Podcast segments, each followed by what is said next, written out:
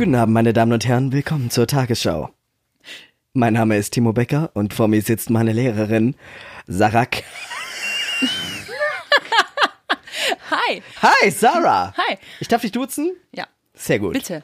Ja, ähm, Sarah sitzt äh, vor mir, meine Lehrerin aus der Rettungsdienstschule, zum zweiten Mal, Ja, denn, Versuch Nummer zwei. genau, Versuch Nummer eins, ähm, könnte Die- was zu tun haben mit der verschollenen 20. Folge, über die ihr alle nie etwas erfahren werdet. Ja, die Lost Episode. Aber, äh, ja, wer weiß, vielleicht in zehn Jahren ja mal. Wir sind einfach zu deep reingegangen in das Genau. Persönliche und haben das eigentliche Thema verfehlt und haben uns dann entschieden, den Aufsatz nicht abzugeben. So ist es. Manchmal besser. Ähm, aber heute geht's ja um was ganz anderes. Also wir sind ja immer noch Zopfsalat. Aber heute soll es auch um Glauben gehen, nicht nur um deine Geschichte. Ja, Das bitte. heißt, wir werden einfach kurz umreißen, wer du bist. Und äh, dann, äh, bevor wir das tun, erst noch ankündigen, dass wir heute zum allerersten Mal in der Geschichte von Zopfsalat nicht alleine sitzen an den Mikrofonen, sondern tatsächlich Publikum haben. Sollen die sich kurz Das wäre jetzt eigentlich, einbringen? Das wäre jetzt so, eigentlich, Stille. Ich dachte schon, das wär, war eigentlich euer Kommando, euer Stichwort. Ey, lustigerweise auch alles angehende Notfallsanitäter. Ja. Ähm, eigentlich seid ihr alle im falschen Podcast, Leute. ja. Aber äh, so ist es. Und ich frage erstmal, äh, Sarah, wie geht's dir? Gut. Sehr wie, gut. Wie geht's dir wirklich? Eigentlich schon gut, ja, doch. Ja, wo kommst du gerade her? Was machst du? Heute explizit. Ja, jetzt Ah, gerade ich so, habe gearbeitet heute. bevor du hier 20 Mal geklingelt hast. Ja, die Klinge ist echt leise. Ja, sie So. ist es. Als Hinweis. Ey, wir, ich hatte, ich habe immer wieder das Problem, dass Lieferdienste klingeln und ich es nicht mitbekomme.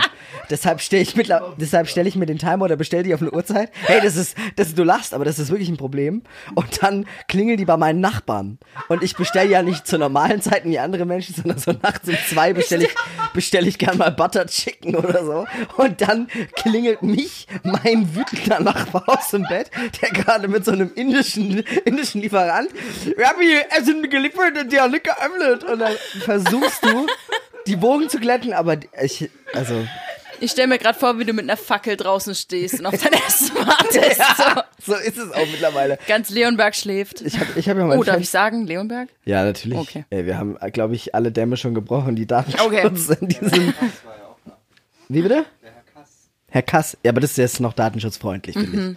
ich. Ja, okay. Ähm, aber dir geht's gut. Wo kamst du her, bevor du hier 20 Mal geklingelt hast? Zu Hause tatsächlich. Ich war schon zu Hause zwischendurch, heute Morgen gearbeitet, habe einen Kurs betreut heute.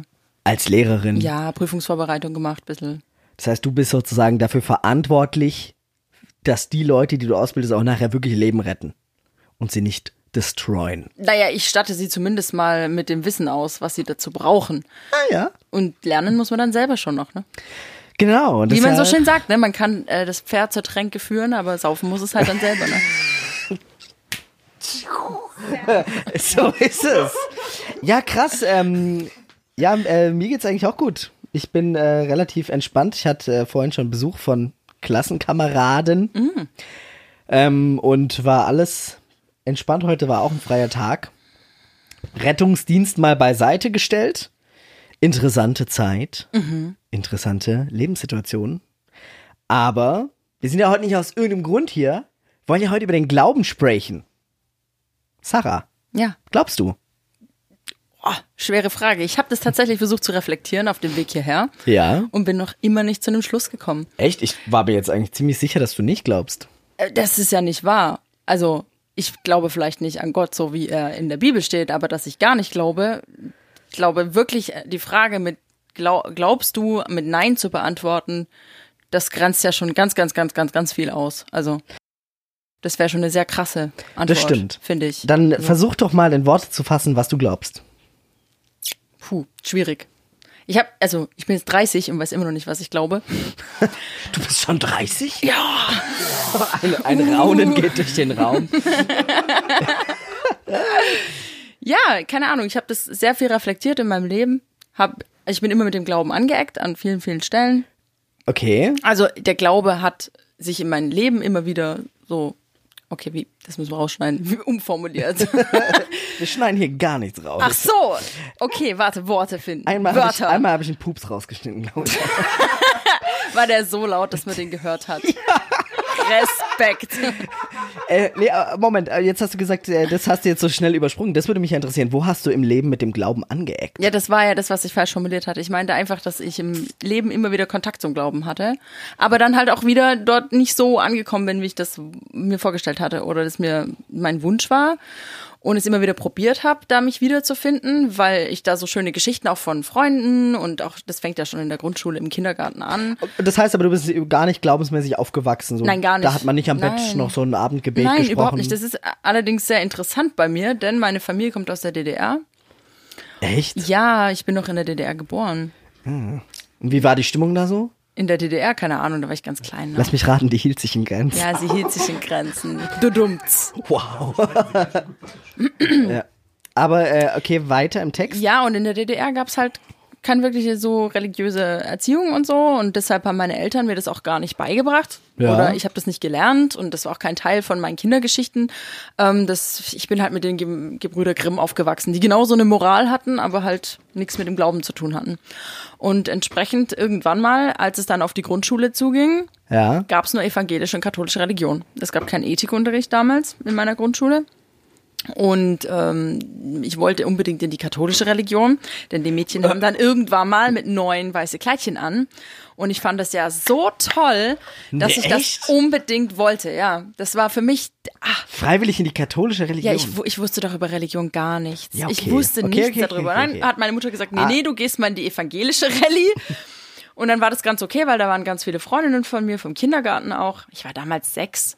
Und dann saß ich so die ersten Mal im Rallye-Unterricht und meine Freundinnen und die ganzen Kinder halt, die konnten die ganzen Geschichten schon und die Gleichnisse und hier Jonas und der Wal und Co. Und ähm, die ganzen Bibel-Kindergeschichten, die man so in der Kinderkirche, denke ich mal, und auch von daheim Das lernt. war meine Kindheit, ja. Und ich war so, who the fuck is Jonas? Wer ist dieser Wal? Und Moses. Und ich, ich kannte das alles nicht, wirklich nicht. Und ich, war, ich kam mir richtig dumm vor. Kennst du es jetzt? Ja, natürlich kenne ich es jetzt. Ich bin ja mit 13 Jahren Religion in der Schule gewesen. Also ich habe bis zum Abitur okay, und ich habe ja. tatsächlich Rallye auch im Abi gewählt. Ähm, nee, echt? Ja, Hey, das ist ja Enthüllungsjournalismus hier. Krass, okay. also ich interessiere mich sehr für Religion, aber ich habe das nie für mich so entdecken können, dass ich mich da hundertprozentig widerspiegelt. das habe ich aber gemerkt. Ich habe gemerkt, du interessierst dich für Religion, deshalb Ja. bist du ja auch heute hier. Ja, ich glaube, genau. mit dir kann man da viel drüber reden. Ja, ich habe den, ich habe den Podcast gesehen von dir ganz, ganz zu Beginn. Das, Das würde mich jetzt interessieren. Wie kann man den sehen? Ah, Ah doch, wir haben eine Videofolge gehabt. ja, ja, genau. Die habe ich auch gesehen. Die hast du wirklich Ja, gesehen? die habe Oh. ich gesehen. Ähm, ja, nee, ich bin ja auf den Podcast gestoßen und dann fand ich das super interessant, dass das so ein Diskussionsthema ist, weil das ja eine Welt ist, habe ich dann wieder gemerkt, trotz dass ich dachte, dass ich diese Welt einigermaßen kennengelernt habe, weil ich ja dann doch ein bisschen mit der Kirche zu tun hatte, getauft wurde, konfirmiert wurde, all diese Dinge. Ähm, aber als ich dann deine Welt vom Glauben gehört habe, bin ich quasi vom Glauben abgefallen und dachte so, wow, es gibt so viel, was ich nicht weiß und so viel, Krass. was so passiert, wo ich ja null mit zu tun hatte und das hat mich total fasziniert. Das heißt, du hattest in deinem Vorher, also sage ich jetzt mal, ähm, äh, in, in deiner Klasse sind wir ja alle jetzt seit einem Jahr ungefähr. Mhm. Davor hast du noch nicht so viel mitbekommen von Freikirchen und Gar Echt? nichts. Nein. Guck, das ist für mich äh, so surreal, weil das wirklich mein Leben war auch Ja, das dahin. kann ich nachvollziehen, aber ich habe da nichts von Krass. mitbekommen und das hat mich total fasziniert. Also ich wusste natürlich, dass es so Gospel was gibt und so, aber ich habe das immer auf Amerika projiziert. Für mich war das so was US-amerikanisches Ja, ja. einfach. Ich wusste nicht, dass das hier ein Ding ist. Oh doch, Ich hatte ein bisschen was mit äh, definitiv. also mit eher strengeren Glaubensrichtungen schon zu tun, auch im Rahmen vom Rettungsdienst, wo Kollegen dann halt etwas äh, strenger gläubig waren, ähm, wo die, die dann halt auch mal erzählt haben, aber jetzt so richtig mal kennengelernt und oder ausgeführt, wie du das ähm, halt beschrieben hast, Krass. Ja, und wie war das dann für dich? das zu hören. Ja. Ja, das ist wie, ah, wie beschreibt man das? Es war, also zunächst mal tatsächlich, als ob das so eine Parallelwelt ist. Man kommt sich schon irgendwie ein bisschen doof vor, weil auch so viele Fachbegriffe da drin vorkommen. Das ist eine, eine regelrechte Fachsprache, wo die ganzen Terminologien mir überhaupt nicht bekannt waren. Ähm, ich habe dich ja nach Vokabeln gefragt teilweise, was das bedeutet, was das bedeutet, wenn wir uns gesehen haben in der Schule, weil ich das tatsächlich nicht kannte. So äh, Worship und, und Zungenrede. Ja, in Zungen sprechen und ich war so, okay. Ähm, ich, ich konnte mir darunter nichts vorstellen. Und für mich war das wie so eine Parallelwelt, die halt da so existiert und ich nie wusste, dass sie existiert. Ja, krass. Ja, auch krass, dass du es so sagst. So. Also man fühlt sich ja so auch, wenn man da so drin ist. Und gleichzeitig hat man ja diesen äh, starken Auftrag, dass alle Welt das ja auch weiß. Ne? Und deshalb geht man ja dann auch auf die Straße und so und macht es dann draußen und da gibt's dann so richtige. Also, das ist nicht direkt Mission, aber das ist so. so Outreach. nennt man ja, das macht ja auch Sinn. Aber ich schätze, das hat Zielgruppen und ich gehöre wahrscheinlich nicht unbedingt in die Zielgruppe. Warum? Tja, deshalb sind wir hier. I have to say, she is gay. äh, nee, hat das was damit zu tun? Also, äh, für alle, die kein Englisch können, meine Lehrerin ist lesbisch. Ja. Ist das, ist das Wort eigentlich unangenehm? Nein, gar nicht. Für mich nicht. Dann- also es gibt sicherlich ein paar, die das Okay, dann spiel mal The. Last of Us und dann reden wir nochmal. Zwei. Zwei, ja. Da geht's auch darum. Das ist übrigens neulich rausgekommen, soll ein gutes Spiel sein. Bitte keine Spoiler, weil ich habe es noch nicht Nee. gespielt. Aber da äh, ging es auch kurz um das Thema. Ähm, wurde irgendwie jemand den Begriff dann lesbisch verwendet und das regt dir dann voll auf. Und dann dachte ich kurz so, oh Scheiße, darf man das nicht sagen? Doch, man darf das sagen. Das Problem ist, in, einem bestimmten, in einer bestimmten Phase deines Lebens, wenn du dir dessen noch nicht ganz sicher bist, torpediert dich der Begriff Lesbe, weil du dich ja selber noch gar nicht mit dem Begriff identifizierst. Du bist ja erstmal so, ja, bin ich bisexuell, hm, vielleicht, keine Ahnung. Also nicht, dass es bei jedem so sein muss, aber das war bei mir so und deswegen konnte ich mich mit dem Begriff Lesbe nicht von Anfang an identifizieren. Okay, krass. Hattest du das Gefühl, dass, äh, dass die, also dass der Fakt, dass du äh, lesbisch bist, irgendwie mit den Glaubensleuten angeeckt hat? Ich Nein, am Anfang gar nicht. Also später war mir dann schon klar, dass das ein Teil davon ist, dass ich da vielleicht nicht ganz so angekommen bin. Aber die meiste Zeit, wo ich mich mit dem Glauben aktiv auseinandergesetzt habe und auch wirklich versucht habe, in diese Community auch reinzukommen und so, ähm, hatte ich nie das Gefühl, dass es damit was zu tun hat. Wann hast du es versucht, in die Community, in die christliche Community reinzukommen? Ich habe damit also mich angefangen zu interessieren für Glaube, so richtig aktiv habe ich vielleicht so mit 13, 14, wo man halt anfängt, die großen Fragen zu stellen und den Weltschmerz zu empfinden und zu sagen, warum und wieso existiert das Ganze und was für, man sucht halt einen Sinn dahinter, um es besser ertragen zu können, schätze ich mal. Ja. Und da für mich die natürliche Reaktion, mich halt zu was zu wenden, was eine Erklärung anbietet. Und das ist ja der Glaube. Also, Ja, okay. und Du entsprechend hast habe ich. dich, ist ja sehr interessant, du hast dich quasi auf ganz rationalem Wege dem Glauben genähert. Ja. Also, nee, nicht rational. So, aus eigenem Antrieb Ja. heraus. Und wie lief das? das ist ja jetzt eher so gescheitert, oder? Nein, würde ich nicht sagen, dass Okay, es gescheitert ist, weil ich ja dem Glauben gegenüber oder der Religion gegenüber nicht negativ eingestellt bin oder so. Also das ist jetzt nicht gescheitert, dass ich sage, also aus Sicht der Christen ist es gescheitert, mit Sicherheit. Weil wenn, wenn das Ziel, wie du gerade gesagt hast, das Outreaching ist und möglichst viele Leute zum Glauben zu bekehren, dann ist es natürlich gescheitert, weil ich nicht konvertiert wurde dazu, zu sagen, ich glaube jetzt an, an das, was, was gepredigt wird und äh, wie die Bibel in der entsprechenden Glaubensrichtung ausgelegt wird. Aber für mich ist es kein Scheitern gewesen, weil es hat mich wachsen lassen und hat mich weitergebracht und hat mich sehr, sehr viel reifer gemacht, indem ich mich mit der Kirche und der Religion auseinandergesetzt habe. Krass. Und jetzt stelle ich die Frage nochmal, was glaubst du jetzt?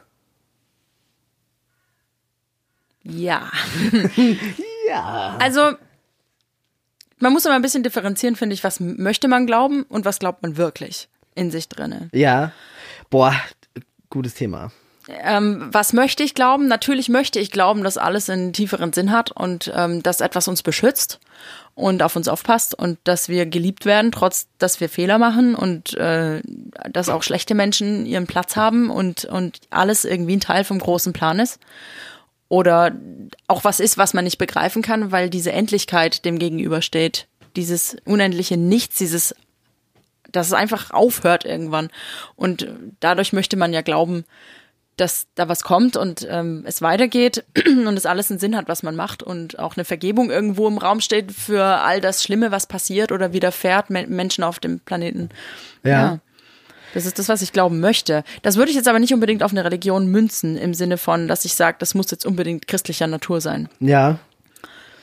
Ja, mir geht's, äh, also mir, mir geht es gerade so, dass ich gerade ganz arg überlegen muss, was glaube ich denn eigentlich wirklich oder was ist, sind die Sachen, die ich so gerne glauben würde. Also ich würde total, total gern, also ich, was, wenn man mich jetzt fragen würde, was vermisse ich am Glauben, dann ist es auf jeden Fall dieses feste Leben in dieser. Du hast es vorhin kurz vor dem, äh, vor der Aufnahme kurz angeschnitten, dass es für dich manchmal so gewirkt hat, dass man echt in so einer Fantasy-Welt lebt.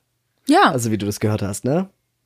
ja, Und das vermisse ich ein bisschen, ja, kann ich nachvollziehen. weil das tatsächlich wie in einem Film ist, also wie in so einer Geschichte, weißt du, in diesem, ja, und das ist Teil der Story, alles, was ich erlebe, ist Teil der Story und Teil dieses riesigen Drehbuch Naja, und es der gibt Autor. für das meiste eine Erklärung und es ist eine Welt geschaffen mit ihren eigenen Gesetzen und Regeln, Ja. in denen du dich super auskennst, weil du bist da drin groß geworden, du kannst da drau- durchnavigieren, es ist deine Welt und das Problem, entsprechend, ja, entsprechend fühlt man sich in diesen vier Wänden, sage ich mal, total wohl, weil es, es beschützt einen ja auch, weil, weil es für Dinge eine Erklärung findet, für die es vielleicht rational gar keine Erklärung gibt.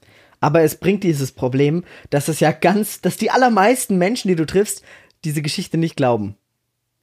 Und man ja, also man ist ja immer damit konfrontiert. Das ist ja nicht so, dass man dann lebt man in diesem Glauben, ja, in dieser Sicherheit, sondern man ist ständig damit konfrontiert, dass andere das ja nicht machen.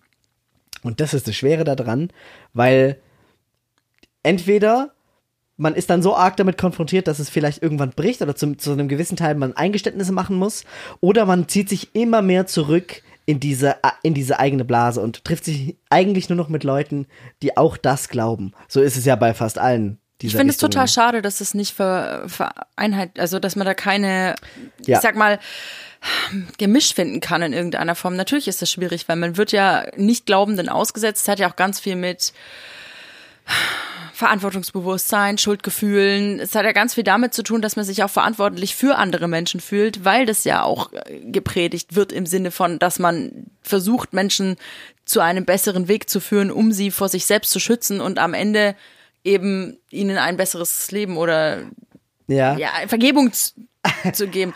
Und, und, und dass man das halt nicht sagt, okay, und dann, und dann wird man dem ausgesetzt, indem ganz viele Leute nicht glauben und einen natürlich auch immer fragen, ja, was ist das eigentlich für eine Region, in der du bist und so weiter. Ich stelle mir das schon krass vor, wenn man das so hinterfragt wird. Also, ja. Aber, also, was ich damit sagen wollte, war, ich stell dir mal vor, wir, wir treffen uns hier heute Abend und es kommt schon, du kommst schon rein. Ich esse nur glutenfrei. Ich bin übrigens auch glutenunverträglich. Ähm, und äh, man muss sich jetzt schon kümmern, weißt du, und jetzt muss da, es müssen Snacks für beide da sein. Stell dir mal vor, wir hätten noch einen Vegetarier hier. Und jetzt, und jetzt stell dir mal vor, wir kommen zusammen, haben unterschiedliche Weltanschauungen. Und, oder irgendjemand lässt den Begriff Organspende fallen und du musst zuhören, wie jemand dagegen ist. Oh. Ich erinnere mich. Wir hatten dazu mal eine sehr lange Diskussion in der Klasse. Und es ist, die Hütte hat gebrannt, Leute. Die Hütte Ey, hat gebrannt. Zu Recht. Ich dachte da schon, ich hätte Leute getroffen, die eine krasse Einstellung haben, aber ich habe noch krassere Leute getroffen. Egal, anderes Thema an anderer Stelle. Jedenfalls, ich glaube, das ist, es ist, wird immer so sein, dass man lieber mit Leuten zusammen ist, dauerhaft, die dich natürlich in deinem Tun Ja. und Denken und allem verstehen. Ja. Und ich, ich weiß zum Beispiel, mir war das immer tierisch unangenehm, wenn wir irgendwo essen waren und du warst mit Leuten, mit dieser Art von Christ unterwegs, die dann dort laut beten müssen jetzt vom Essen. Und es gab halt Leute, die das echt durchgezogen haben.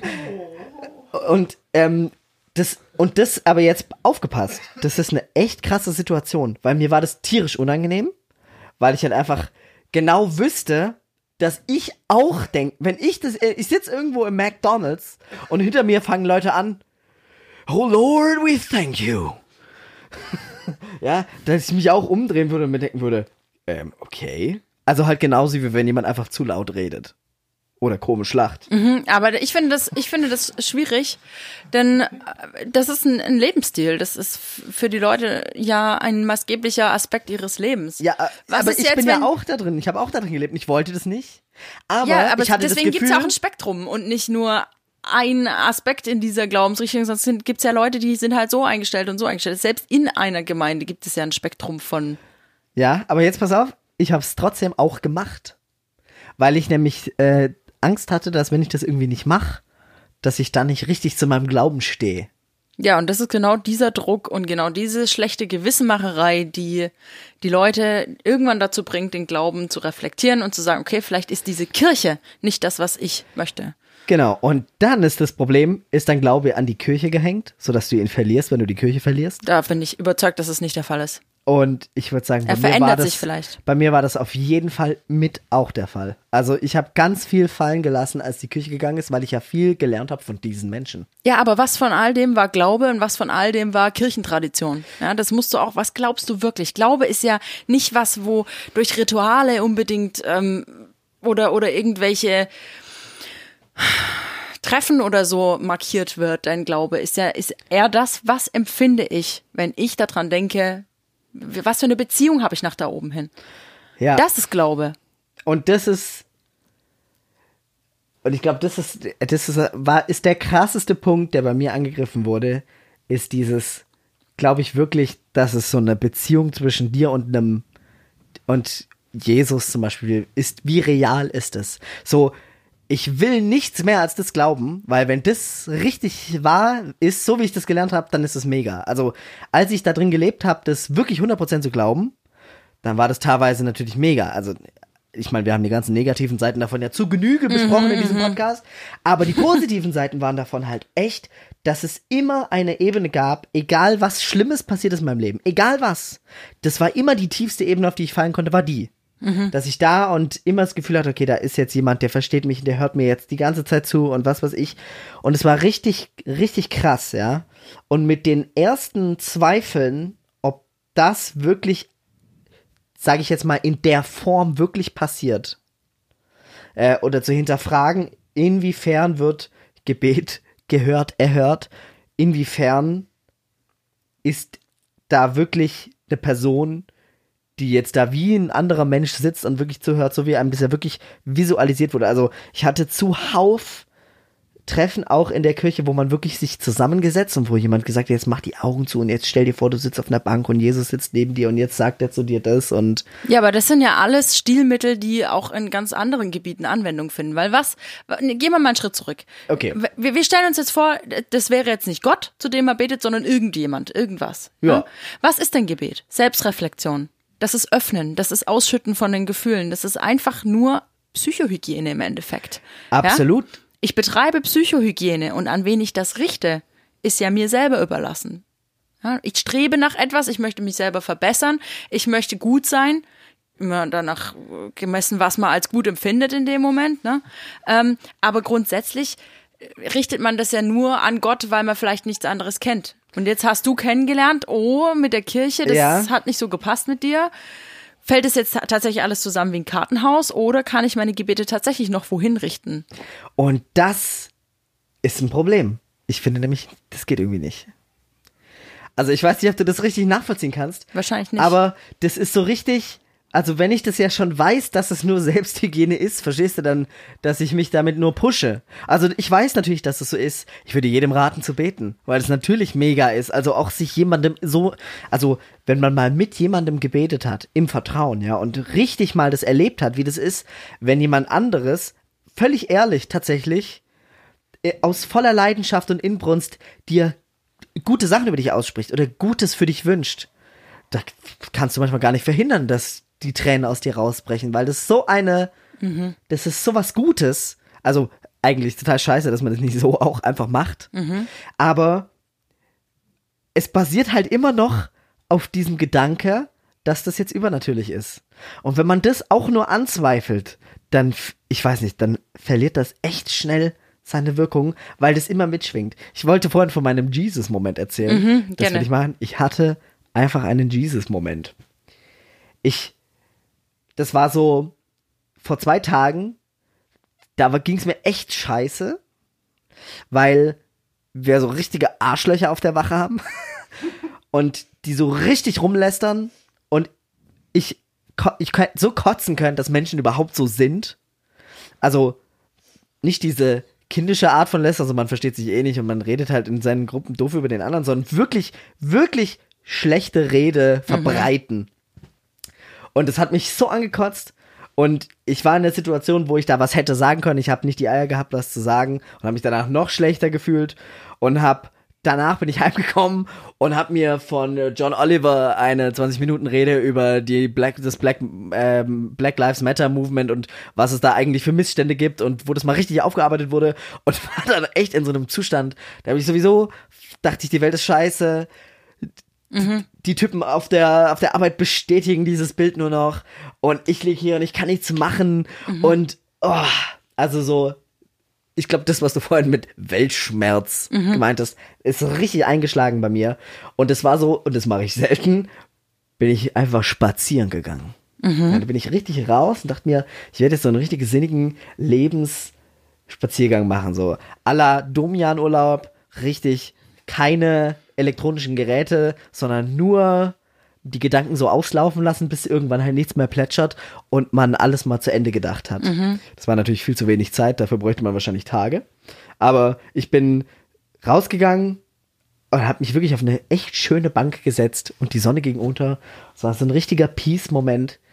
Und ich dachte mir so, also jetzt, lieber Jesus, wäre der ideale Zeitpunkt, um dich in irgendeiner Form bemerkbar zu machen oder in irgendeiner Form Trost zu spenden. Das ist ja wirklich das, was man echt sagt, das ist total dein Ding. Und irgendwie blieb das echt unbeantwortet.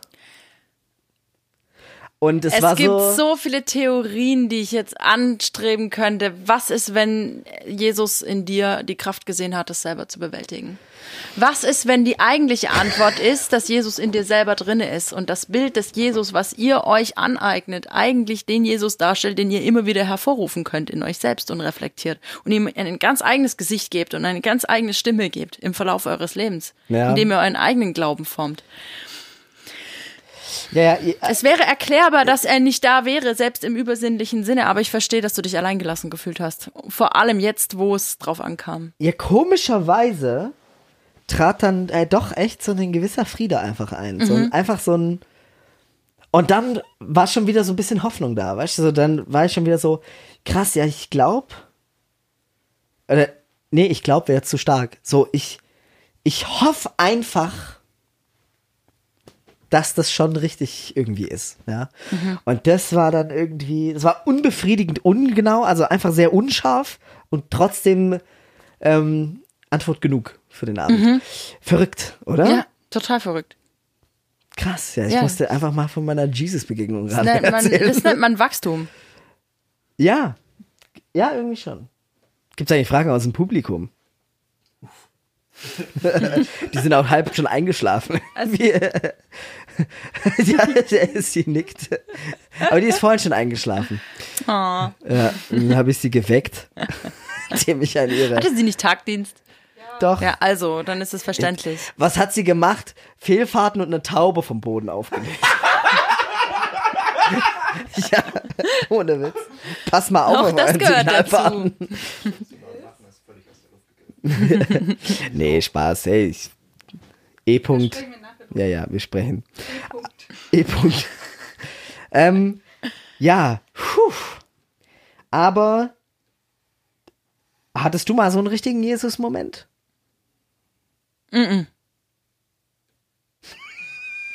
Wahrscheinlich, wenn Schade. jemand, wahrscheinlich, wenn jemand in der, wenn du das erlebt hättest, hättest du es wahrscheinlich als Jesus-Moment betitelt. Aber für mich war es kein Jesus-Moment, weil Jesus für mich als Figur in meinem Glaubenskonstrukt keine Rolle spielt. Ja, Deswegen klar, ist es kein ja. Jesus-Moment, sondern eher so ein krasser Selbstberührungsmoment, sag ich mal, wo du so in Touch mit dir selber bist und mit dieser, Also, die, die Lacher kamen aus dem Publikum. So. du hast angefangen. Ich hab nur gesprochen. Ah, alles pubertierende Teenager hier. Gott. Ja, wir sind in der Erwachsenenbildung. so ist es. Ja, aber, Bild uns aus uns mal Erwachsene. ja, ohne Witz. Oh je. Nein, es ist ein Moment. Spiritueller Ja, ein Öffnung. sehr spiritueller Moment, genau, wo du halt entweder dich in einer unlösbaren Situation gegenüber siehst und oder quasi auf irgendwas vertrauen musst, was passieren wird, über das du null Kontrolle hast. Es sind so so Situationen, wo du null Einfluss drauf ähm, drauf hast oder eben dich selber so intensiv wahrnimmst. Ja, das wären so Jesus-Momente, sage ich mal. Ja. Hatte ich sowas? Boah, einige, denke ich. Krass, ich denke eigentlich, dass jeder Mensch so Momente hat. Ja, na klar. Aber irgendwie krass, oder? Ja, es, ja, natürlich. Wir sind doch Hat alles Menschen. Es das heißt ja nicht, dass jemand, der glaubt, mehr selbstreflektierende oder intensive Momente mit sich selber erlebt, äh, der tut es nur über seinen Glauben übersetzen. Ja. Und interpretieren. Okay, aber hattest du auch so mal einen Moment, wo du echt dachtest, oh krass, das war übernatürlich? Nein. Also du hast mal was geträumt und dann ist es echt passiert. Nein. Ich hatte, ich hatte meinen Kumpel, also auch äh, Agnostiker und äh, also eigentlich schon fast Atheist. Und der hat auch, irgendwann ist der mal zu mir gekommen, wahrscheinlich, weil er keinen anderen Ansprechpartner für Supernatural Experiences hatte. Aber der hat auch immer gesagt, ey, das ist so krass irgendwie. Seine Mutter hat jetzt drei Nächte ineinander irgendwas geträumt, was dann wirklich passiert ist am Tag. Und es war so krass. Und ich, ist natürlich bei mir damals noch in offene Arme gelaufen. Ja, und ich natürlich, ja, das ist natürlich klar. Ist der Heilige Geist, kann ich dir genau erklären. Der Heilige Geist. Die, die prophetische Gabe, so, jeder hat ja Gaben und die hat die prophetische Gabe und was weiß ich. Aber ähm, ich, ich heute reflektiert, ich glaube, jeder hat so Momente. Zwei Sachen dazu. Zum ja. einen, ich habe wahnsinnig oft nach sowas gesucht, nach was Übernatürlichen. Zum einen natürlich, weil ich gerne glauben wollte und zum anderen natürlich, war riesiger Harry Potter Fan. Wie oft habe ich versucht, mit einem Stock Wingardium Leviosa zu machen oder irgendwie äh, was zum Levitieren zu bringen oder mit Tieren zu sprechen, aber ich glaube, das versucht jedes Kind in, an irgendeiner Stelle. Bei mir war es die Spider-Man-Hand. Ich glaube, ja. ich habe irgendwann täglich immer versucht, so Netze zu schießen aus meinen Händen. Ja, natürlich sucht man nach was Übernatürlichem und was Magischem. Und so als kleiner Nerd, der ich ja bin, habe ich mich sehr viel in der Fantasy-Welt bewegt, schon immer. Und ähm, World of Warcraft. Unter anderem. Nein, auch äh, viel Literatur und äh, entsprechend war das für mich natürlich auch irgendwo eine Parallelwelt, in der ich mich geflüchtet habe und in der das meine Welt war. Ähm, und zum anderen, äh, also diese, diese Träume, also das ist jetzt aber eine spezielle Ansicht von mir, ähm, wenn man das Konstrukt der, Konstrukt der Zeit mal betrachtet, äh, muss man sich ja auch fragen, die Dinge, die jetzt noch passieren, sind die nicht eigentlich schon ab, also Zeit versteht man ja nicht so gut und also noch nicht wirklich gut. Und entsprechend ist, muss man sich halt auch fragen, die Dinge, die man träumt, die wirklich passieren. Ähm, ich glaube, dass das alles wissenschaftlich beweisbare Umstände sind, wo wir einfach noch nicht so weit sind, solche Sachen zu begreifen. Okay. Die einfach noch nicht ähm, in Zusammenhang gebracht werden können, die einfach noch nicht greifbar sind für uns. Ja. Weil uns einfach die entsprechende Technik fehlt oder eben auch die entsprechende kognitive Leistung, die wir haben. Weil wir ja. einfach vielleicht nicht die Geschöpfe sind, die das wahrnehmen können. Genau, und aber, aber da zum Beispiel, da sage ich, äh, das ist ja auch also das ist eine völlig legitime Art und Weise, das zu sehen. Ich würde sagen, in vielen Punkten sehe ich das bestimmt mittlerweile auch schon so. Ähm, aber warum was unterscheidet sowas noch von einem Glauben, ja? Ja, das, das wollte Etwas, ich gerade sagen. Genau, das steht doch nicht mal ähm, das muss dem Glauben nicht schneiden. Nein, das, ja. das, das muss sich ja nicht beißen gegenseitig. Ich finde, das ist total kompatibel miteinander. Und das kann ich halt nicht nachvollziehen. Also, aber das liegt halt daran, weil man sich auch schwer tut, seine eigene Sicht, also andere Leute Sicht auf sich selber zu übertragen und wirklich durch deren Augen, Augen zu blicken. Ähm, ich glaube, mir fällt es echt schwer, das nachzuvollziehen. Wieso kann man das nicht verbinden? Ja, ähm, jetzt hast du aber vorhin gesagt, äh, Gibt es eine Frage? Nein. Okay. Ähm, jetzt hast du ja vorhin gesagt, du hast eigentlich, du hast nichts gegen die Kirche. Nö. Aber ich meine, die Kirche lehnt ja Leute wie dich, Lesben, schon eher ab. Stört dich das nicht? Mm. Bist du nie einem Christ begegnet, der dir gesagt hat, also was du da machst, ist Sünde? Nein, weil ich es besser weiß weil ich weiß, wenn es wirklich einen Gott gibt und so wie der mir vermittelt wurde, dann und dann liebt er die Lesben und Schwulen und alle, die zu diesem diversen Spektrum gehören. Das würde, würde Genauso. dir auch jeder Christ sagen. Und deswegen ist es für mich was, wo ich sage, hey, schade, dass der so gefangen ist in seiner Welt. Das kann er gerne denken. Mir tut's dann nur sehr, sehr weh um die Menschen, die er beeinflusst damit. Und die Menschen, die vielleicht sehr, sehr, sehr schwere Zeiten durchmachen, weil sie eben in der Phase sind, sich selber zu reflektieren und rauszufinden, dass sie eben nicht komplett auf der heterosexuellen Seite sind. Und, und das, und das tut mir dann leid und das tut mir weh, weil die gar nicht wissen teilweise, was sie für einen Einfluss auf Menschen nehmen und in was für unglaublich schlimme mentale Situationen die Leute da getrieben werden, wenn sie konfrontiert werden mit dem Fakt, dass Homosexualität also per se jetzt natürlich alles, was auf dem LGBTQ-Plus-Spektrum ist, irgendwie schlecht wäre. Oder zu einem schlechteren Menschen macht oder unwürdig macht, äh, in den Himmel zu kommen. Ja, also ich. Und du hast noch nie einen solchen Menschen getroffen, der dich. Doch, natürlich. Aber das habe ich doch gerade gefragt. Nein, du hast gefragt, ob das für mich, ob ich das ob ich die schlimm finde. Das hast du gefragt. Nee, aber äh, Ach trotzdem. so, hast du, ja, nee, natürlich nee, habe ich schon also, solche getroffen. Na klar. Ich finde dies äh, sehr krass, was du sagst. Also, das finde ich stark. Das ist ja der Idealzustand, dass du quasi stark genug bist, das einfach nicht an dich ranzulassen. Aber mich würde jetzt interessieren, hast du solche Menschen bei den Christen getroffen? ja. Und möchtest du davon erzählen? Ja, gerne. Ja, das würde mich brennend interessieren. Ich habe, äh, das war tatsächlich ein ehemaliger Arbeitskollege von mir, der eine sehr, ich sag mal, strenge Glaubensrichtung, gehe ich davon aus. Ich kenne mich jetzt nicht so hundertprozentig aus, aber gehört zu den sieben Tagesadventisten. Und ähm, ähm, ein super Kollege, also wirklich vom, vom fachlichen her 1A Spitzenklasse Kollege, auch super nett im Umgang, ähm, aber eben mit dem Hintergrund, dass er ähm, tatsächlich versucht hat, auf der Wache mit mir äh, Gespräche zu führen, äh, meine Sünde zu thematisieren, also meine Sünde in seinen Augen zu thematisieren und Vor mich. allen?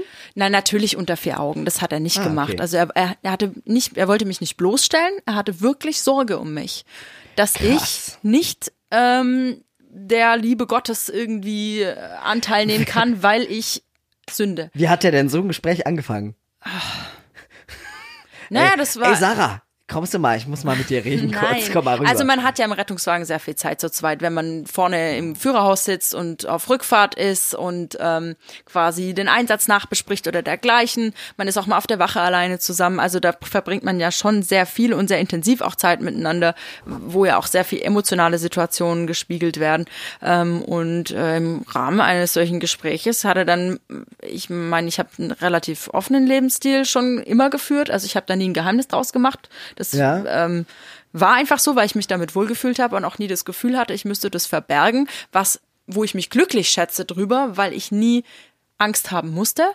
Ich Ja. bin nicht so aufgewachsen, Angst haben zu müssen und da bin da völlig offen immer mit umgegangen und ich denke, das wird einfach, natürlich ist das ein Gesprächsthema. Gosh. Ich meine, es ist ja Gossip im Endeffekt. Wärst du bei uns in der Kirche groß Und das, geworden? und das ähm, hat natürlich auch ihn erreicht und dann hat er halt irgendwann gesagt, du, ich habe das und das mitgekriegt, dass du mit der und der dich geküsst hast und ähm, weißt du eigentlich, ähm, ähm, was du damit machst mit dir selber und und ja, er hat aber Sünde, Krass. Sünde war ein großes Thema für den Kollegen, der hat es sehr viel reflektiert, ähm, in verschiedensten Art und Weisen. Sünde war eins seiner Lieblingsthemen, darüber zu sprechen, was ja auch ein interessantes Thema ist, nur ähm, ich habe das halt, ich habe das nicht mal als Angriff empfunden, ich habe das einfach Echt? nur in mich drinne irgendwo belächelt und habe gesagt, es tut mir so leid für dich, dass du so beschränkt bist in deine Ansicht.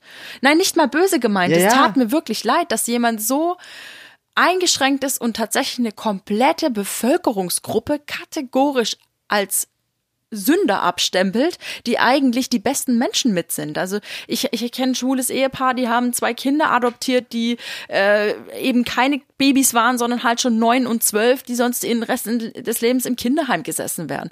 Oder die regelmäßig kenn jetzt, ich Spendenaktionen kenne machen. wirklich Menschen, die beim Hören dieses Satzes wahrscheinlich würgen müssten.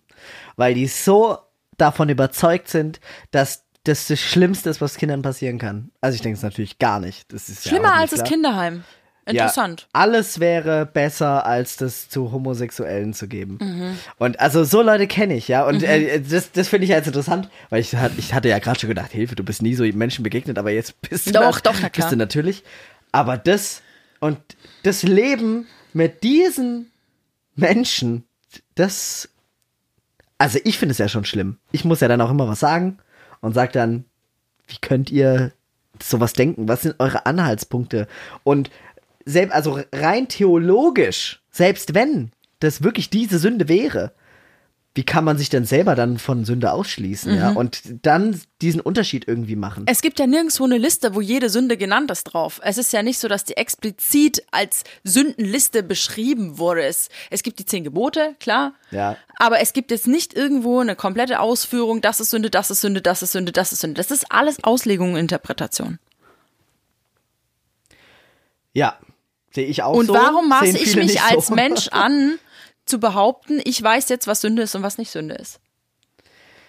Das trifft's auf den Punkt. Zumal, äh, wenn man dann auch mit äh, der Konsequenzen, also den Konsequenzen, was Sünde angeht, mal das Ganze von außen betrachtet, dann müssten ja beispielsweise Homosexuelle mehr an Krebs erkranken, weil sie Sünder sind oder Genau. was. Und ich hab doch- Aber es tun sie nicht. Oder, oder Christen müssten viel mehr, viel gesünder ja sein, Ja. weil die ja ständig geheilt werden. Aber ist ja auch nicht so. nee, Ja, also mir, mir erschließt sich dieses Konzept nicht. äh, mir jetzt auch nicht. Aber krass. Ähm, und wie hast du dann dem Kollegen, also wie, äh, du, jetzt hast du gesagt, wie du innerlich reagiert hast, wie hast du äußerlich reagiert? Ja, ich habe das halt, also ich habe ihn aussprechen lassen und das wahrgenommen und habe gesagt, habe mich bedankt, dass er sich so ernsthaft äh, um mich äh, sorgt, ähm, aber dass ich eben anderer Meinung bin und ich äh, mir wünsche von ihm, dass er das respektiert und dass es für mich besonders wichtig ist, dass es unsere professionelle Arbeit nicht beeinflusst, weil das war meine größte Angst, dass das einen Einfluss auf unser kollegiales Verhältnis nimmt ähm, und eben dann die Versorgung eines Patienten beeinflusst. Und das Und war aber nicht der so? Fall. Nein, Okay, das war gut. nicht der Fall. Okay. Er war erwachsen genug und wir waren, also ich, es war, es hört sich von außen als total die awkward Situation an, aber an sich war diese Situation eigentlich eher so, als ob man ein sehr, sehr persönliches Gespräch geführt hat, wo man halt gesagt hat, hey, ich bin anderer Meinung als du, okay, wir akzeptieren das. Ob er das wirklich akzeptiert hat, glaube ich jetzt nicht. Ähm, in sich drinne, weil das ja tatsächlich seinem Glauben total widerspricht, was ich lebe. Ja. Ähm, aber er hat zumindest akzeptiert, dass ich anderer Meinung bin und das nicht im beruflichen Feld ähm, zum Tragen kommen lassen. Privat hatten Ja. wir miteinander nichts zu tun, von daher. Zumal ich ja auch sehr wenig Begegnungen überhaupt mit solchen ähm, Christen hatte, die also das ist jetzt eine der allerwenigsten Begegnungen, weil ich halt mit dieser Welt auch keine wirklichen Berührungspunkte habe. Ja, Ne? ja. Krass. Ja, du echt, ich, also ich hab, ich erinnere mich jetzt, wo du es erzählst, auch. Es gab, gibt ja auch, äh, gab ja viele Demos auch, weißt du, diese, die so als für Familie getitelt waren, aber die im Endeffekt halt ja gegen die LGBTQ-Community war. Und da waren, waren natürlich bei uns, äh, da waren alle ganz groß mit dabei. Ja, ich war tatsächlich nie auf so einer Demo. Ich weiß aber, dass ich immer wieder da gefragt wurde, auch von so, so echt älteren Männern, so von Freunden, die Väter, die dann so, ey, du, bist du eigentlich mit anderen auch mit dabei? Du weißt, dass die unser, unser System kaputt machen und unsere Kinder in den Schulen und die wollen, und die wollen die alle schwul machen, lesbisch machen. Also es war wirklich so, wie man sich das vorstellt, so maximal irre. So tatsächlich wurde da mit mir geredet, mich eingeladen, dass ich ja mit auf die Ja, Demos komme. ja, aber was eint eine Community mehr als ein gemeinsamer Feind? Und wenn es halt gerade keinen gibt, dann wird halt einer gesucht. Und das ist natürlich perfekt, weil ja, ich find's schade, sehr schade, weil ich der absoluten Überzeugung bin, dass Kinder, die in ähm, Regenbogenfamilie groß werden, äh, sich vielleicht sogar im Positiven von den anderen Kindern unterscheiden, dass eben Diversität von Grund auf in diesen Familien ähm, Teil ist einfach. Ja, äh, ich, ich weiß, ich hatte es jetzt auch mit jemandem drüber. Das ist ja, das ist ja der Grund, dass man halt sagt so, ja, dann soll in einem Mathebuch halt auch mal eine Frau und eine Frau Ja. zusammen sein, ein Mann und Mann, weil nicht damit die Kinder schwul werden oder lesbisch werden. Das ist ja nicht das Ziel, dass man will, dass die da alle so werden, sondern ist doch klar, dass wenn man das nie hört, das auch nie normal Ja, sein und kann. das war bei sonst, mir so. Sonst kommen Kinder aus der Schule und denken sich, öh, was machen die denn da? Ja. Hä? Das ist ja anders. Das war für mich ganz, ganz krass, weil als ich in der Phase war, wo ich angefangen habe, das tatsächlich wahrzunehmen bei mir, weil es gibt ja eine Phase, wo man das selber nicht wahrnimmt und man schon so ist eigentlich, aber das selber gar nicht bewusst wahrnimmt und irgendwann mal nimmt man es aber bewusst wahr, dass man sich unterscheidet von, von der Sexualität anderer.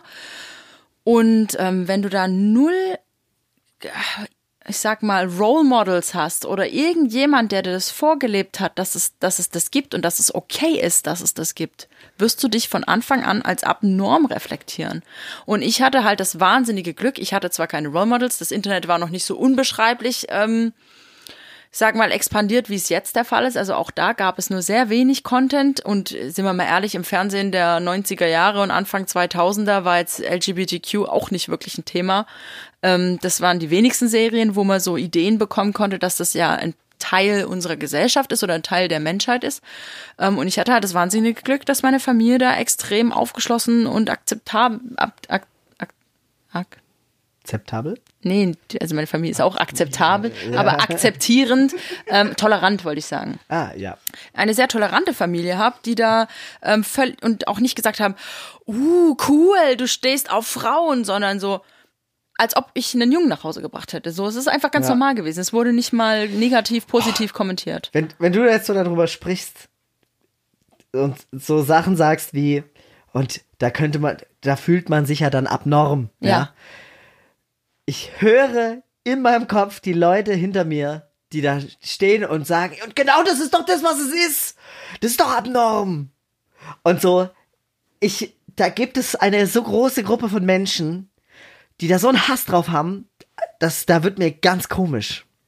Da wird Ja. mir echt komisch. Und das ist so übel.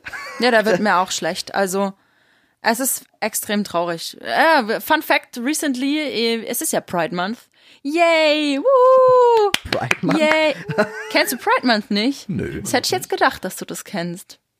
Nee, kenne ich tatsächlich nicht. Ja, Timo. Ich bin auch damit lass nicht mich, aufgewachsen. Lass mich dir erzählen, was der Pride Month ist. Wie kannst du von jemandem erwarten, der nicht Halloween feiern durfte, dass er weiß, was Pride Month ist? Halloween ist der größte Feiertag in, bei meiner Freundin und mir. Aber sie mag halt Kürbisse. Ich habe auch nie Horrorfilme geschaut. Und dann äh, habe ich irgendwann, äh, jetzt in der Phase, wo ich dachte, jetzt darf ich ja auch Sachen, die ich sonst nie durfte, dann habe ich mir mal einen Horrorfilm angeschaut und gleich mit It angefangen. Oh. Der neue. Äh, äh, Uh. nee, also, ja, ja, doch, der neue. Und äh, ich, Good old Pennywise. Das, das war wirklich. Danach dachte ich, schau nie wieder einen Horrorfilm. Ja, nachvollziehbar, Das war für meine nachvollziehbar. Nerven echt zu viel auch Nachvollziehbar. einfach. Ja, Pride Month. Ähm, Ja. es, also es finden ja im Jahr, also meistens im Juni, die Pride Parades oder eben die Pride-Umzüge, je nachdem, in welcher Stadt man sich befindet, jedenfalls Events zu all, all das, was mit Pride im Sinne, im, im Sinne Pride im Sinne von LGBTQ Ja. ähm, statt. Und äh, dadurch, dass das äh, durch die Zeitverschiebungen auf der ganzen Welt immer über den ganzen Juni verteilt ist, hat man sich einfach in der LGBTQ-Plus-Szene dazu entschieden, dass eben der ganze Juni einfach der Pride Month ist. Und dann ist im Internet, ist es dir nicht aufgefallen, ganz viele Seiten haben Regenbogenrahmen drumrum oder ganz viele Regenbogen Doch, thematisierende. dein äh, Instagram-Ding Ja. hat so ein, so ein Gay-Circle drum. Ja, genau. Krass. Und äh, das ist natürlich eine Marketingstrategie, aller, zuallererst Marketingstrategie, ähm, weil ja dann natürlich auch zum Beispiel, ja, shame on me, ich habe auch eine Nivea-Creme mit Regenbogenflagge vorne drauf gekauft ähm, oder ein, ein Axe-Deo mit Regenbogen drauf, was Pride heißt. Nein, leider nicht. Es sprüht keine Regenbögen, Chris. das wäre schön. Aber auch ich bin ein Opfer dieses Konsums, das gebe ich ehrlich zu, aber Regenbögen sind einfach schön. Auf jeden Fall Pride Month, ähm, der äh, auch in Deutschland mittlerweile Einzug gehalten hat und rein theoretisch wären wir jetzt ja da, dass in Stuttgart zum Beispiel die Pride Parade ähm, stattfinden würde und so weiter und so fort, was natürlich im Rahmen von Corona äh, jetzt nicht stattfindet. Ähm, aber im Pride Month, worauf ich eigentlich hinaus wollte, ähm, ist, ist es üblich, dass man sich auch mit Regenbogenfarben schmückt. Äh, deswegen übrigens die kleine Regenbogenflagge an meinem Büro. Ähm, Welcher Monat ist es? Juni? Juno, ja, Juno. Ach, also der geht jetzt zu Neige. Ja, genau. Und ich habe zu Hause eine Regenbogenflagge an meinen Balkon gehängt. Und die hing da keine 48 Stunden. Und dann kam ein Anruf von der Hausverwaltung, Nee. wie es mir denn einfallen könnte, eine Regenbogenflagge an meinen Balkon zu hängen. Und ich natürlich gleich auf 180 hochgefahren, da war ich Hast echt die sauer. eingepackt und die Hakenkreuzflagge dran. Ja, die wäre wahrscheinlich mehr toleriert worden. So hat sich das in diesem Gespräch tatsächlich angefühlt, als ob das die- schlimmer wäre. Was waren die Begründungen? Ja, es hätten sich Anwohner beschwert, dass das das Umfeld zu bunt machen würde. Und dann kam mir das Kotzen, weil ich gesagt habe, das kann doch nicht sein, dass etwas zu bunt ist. Und dann hat er sich da nicht so, ja, okay, ich registriere das. Ähm, man darf ja eigentlich keine Flaggen ohne Erlaubnis vom Vermieter raushängen. Was? Und hab Echt? ich, nein, darf man nicht. Auch nicht bei der WM? Nur, nee, nur während Fußball-Events und Sportevents und so. Auf jeden Fall. Ähm, äh, habe ich das dann zur Kenntnis genommen, habe dann aber noch mit einem sehr, sehr angepissten Ton hinzugefügt, dass ich zur Kenntnis nehme, in einer sehr, sehr stock im Arsch konservativen Nachbarschaft voller Schwaben zu wohnen ähm, und habe diese Flagge demonstrativ dann in meiner Wohnung hinters Fenster gehängt. also nicht ich, sondern meine Freundin hat es gemacht. Oh, je, je, je, je. Ja, Das ist ja unfassbar. ja. Also es ist nicht nur das Christentum, was äh, Ja, LGBTQ ablehnt. Du weißt ja nicht, äh, was dahinter steckt. Ich würde jetzt mal steif behaupten, das ist bestimmt auch irgendwie christlich verwurzelt. Ja, aber nicht nur die haben ein Problem mit. Also, Ja, nee, nee, natürlich nicht. Es ist ja, ja, ja. schon immer ein Problem. Ja, aber witzig ist, dass ich diesen Kontakt mit Christen anti-LGBTQ erst später gemacht habe, weil im Verlauf meines Lebens, also so am Anfang hatte ich da eigentlich nur keine negativen Erfahrungen irgendwie, keine Ahnung, also so Thema Konfirmation, auch da war ich schon out and proud. Und ja, und da war das kein Thema. Also auch nicht in der Gruppe. Also ich, das war ja eine Konfirmandengruppe. Wir haben ja über ein Jahr Zeit miteinander verbracht und so. Und das war dann nicht negativ irgendwie Krass. angekommen. Ja, voll gut, so muss es ja sein. Ja. Ich finde halt auch, so Thema Pride Month, eigentlich ist es schade, dass es es geben muss. Mhm. Ja. Weil das ist wie, man wollte doch jetzt auch, man wollte doch auch irgendwie so einen Black History Month Mhm. einführen. Und da hat Morgan Freeman dazu gesagt, das findet er ridiculous, die Idee. Mhm. Und der Interviewer so, "Äh, warum? Aber sie wollen doch auch das. Und er so, ja, wenn wir, wenn ich aufhöre, dich einen Weißen zu nennen und du aufhörst, mich einen Schwarzen zu nennen und wir einfach gar nicht darüber Ja. reden, dann hört Rassismus auf. Ja. Wenn das egal ist. Und, und so, wenn wir irgendwann mal keine Demos mehr machen müssen, Ja. dass irgendwas berechtigt ist Ja. oder irgendwelche Pride, ich, dass man stolz darauf sein muss, Ja. dass man das überhaupt sagen muss, dann sind wir ja erst an dem Punkt, aber da sind wir echt noch weit von entfernt. Ja, sehr weit davon entfernt. Ähm, gut, Pride ist jetzt, wie ich gerade schon gesagt habe, natürlich ein großer Konsumpunkt. Ja. Also okay. das ist natürlich Marktwirtschaft einfach. Da, die wollen ihr Zeug verkaufen. Und äh, ja, es ist natürlich nice, wenn man sich ein bisschen feiern kann in der Community und die Community freut sich, wenn sie auf den ganzen Internetseiten Regenbogenflaggen sieht, weil es halt schon irgendwie einfach schön ist, zu wissen, man wird anerkannt und natürlich, es ja. existiert. Ähm, aber ich finde es auch traurig, dass es das geben muss überhaupt, um Akzeptanz zu zu zeigen oder sowas. Ja. Weil eigentlich müsste das überhaupt nicht thematisiert werden müssen und fertig. Und dann ist es einfach da und genauso ein Teil von unserer Gesellschaft wie alle anderen auch. Genauso wie es mit den Ja. Schwarzen halt einfach ist. Und ähm, das, ja, das war auch, also das ist ja ein sehr aktuelles Thema im Moment. Weiß nicht, ob ihr darüber schon was gemacht habt. Nee, noch gar nicht. Ähm, das wäre natürlich auch extrem interessant, das mal zu besprechen. Ähm, ja, schwieriges Thema. Ne? Wie, wie sind wir denn mit der Zeit, Timekeeper? Knappe Stunde. Knappe Stunde. Sollen wir es gut sein lassen? Mhm. Ja, Ja, krass. außer du willst noch was wissen. ich will 100 Sachen wissen, aber du musst ja nicht zum letzten Mal hier gewesen sein. Nein. Du bist ja auch nicht zum ersten Mal hier. Ja. Aber äh, traditionell zum Abschluss jedes Zopfsalats. Mhm. Conny, würdest du bitte den Pschyrembel aus der rechten Schublade Oh, holen? stimmt. Vor allem jetzt, wo Die du hier Bibel des. Rettungsdienstes. Rechts unten, zweite von unten. Und äh, Ich jetzt dachte werden so, was ist denn das? Aber es ist Elias Fuß. Äh, äh, Vorsicht, den darf man nicht zu sehr anfassen. Wieso? Da habe ich sie vorher schon zu Tode erschreckt. Okay. Ah, okay. Ähm, Danke, K. -Punkt. Wie, also nochmal kurz Spielregel. Wie funktioniert das? Ich schlage auf, werde blind irgendwo rein, du sagst Stopp und dann tippe ich irgendwo rein, Mhm. dann hole ich ein Wort und dann werde ich schauen, wie gut du mir dieses Wort erklären kannst. Also gar nicht. Du bist der Rettungsdienstlehrerin, Ja, das wird ja wohl klappen. Einfach Stopp sagen. Ich muss nur wissen, wo es steht. Stopp. Oh Gott. Ah. Ähm, was ist ein Hämangiom? Oh, Ellie weiß es. Also Häm hat immer was mit Blut zu tun. Sehr gut. Ja, also alles, was mit Häm ist, ist was mit Blut. Und ein Angiom, boah, Ellie, Moment, du musst ans Mikro Blutschwamm. kommen, sonst hast du es gelesen. Nein. Es ist tatsächlich ein Blutschwamm. Ja. Ellie, willst du, an. Ellie, willst du ans Telefon kommen und es erklären? Ellie, komm ans Telefon.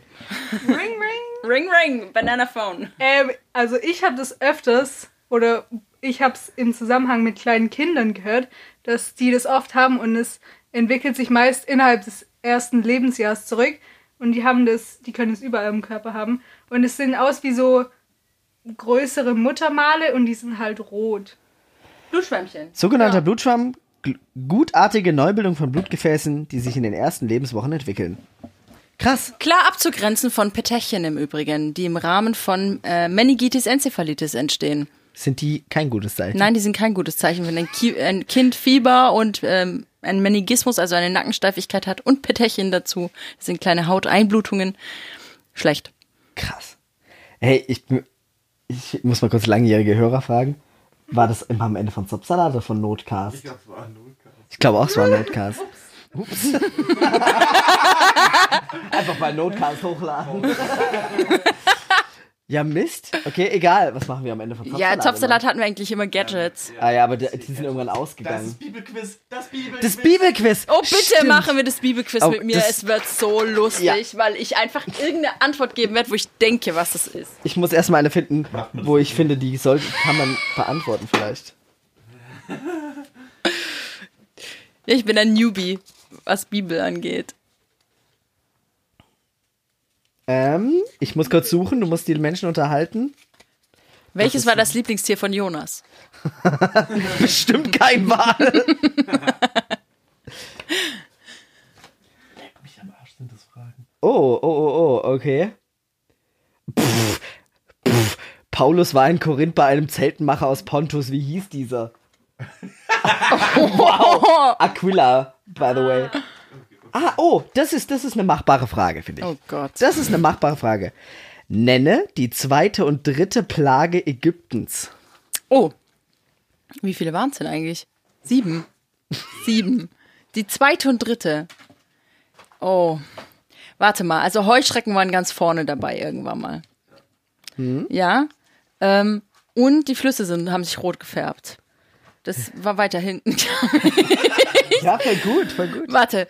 Ähm, mm, das war's auch schon, was ich weiß. Ein Tipp, es sind beides Tiere. Es gab mehr als Heuschreckenplagen? Ja. Wa- Was kam denn noch als Plage? Frösche, oh!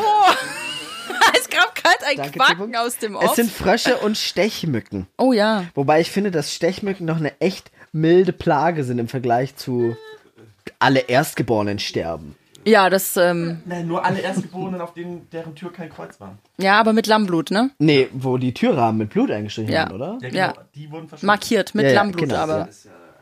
Sag mal, haben Sie das in den Kinderbüchern abgekürzt? Nee. Nee? Okay. Kinderbücher, müsst, das ist die platteste Version von Theologie, die du findest. Mhm. Da ist so, Kain und Abel machen ein Feuer und von Abel steigt der, steigt der Rauch so zur Seite weg und von, von Kain, welche, wer, wer hat überlebt? Kain oder Abel? Wer war der Böse? Kain. Kain war der Böse, Abel und, und, und Gott saugte sein Feuer so, sein Rauch so in die Nase ein. Ja, so, und äh, so, so Sachen findest du in Kinderbüchern, die, weißt du, und so nach dem Motto, Gott gefällt es von, von Abel und Kain, das findet er scheiße. So, wobei theologisch die Geschichte einfach nur zeigt, also keinerlei Emotionen Gottes auf dieses Opfer münzt, sondern die Geschichte echt eigentlich nur beschreibt, dass es Menschen gibt, die mehr und Menschen gibt, die weniger Glück im Leben haben. ja, und dass dass es keinen- allen immer das Rauch, der, der Rauch ins Gesicht weht, weil der Wind sich immer so dreht, dass man immer Rauch im Gesicht hat. So ist es. äh, das äh, war das passende Schlusswort. Ich würde sagen, wir beenden diese sehr erfolgreiche 25. Folge, ein Viertel hundert Folgen Zopfsalat, Oh. mit äh, unserer Lehrerin Sarah Knaut. Und da bleibt mir nichts mehr zu sagen als die letzten goldenen Worte. Roll the outro.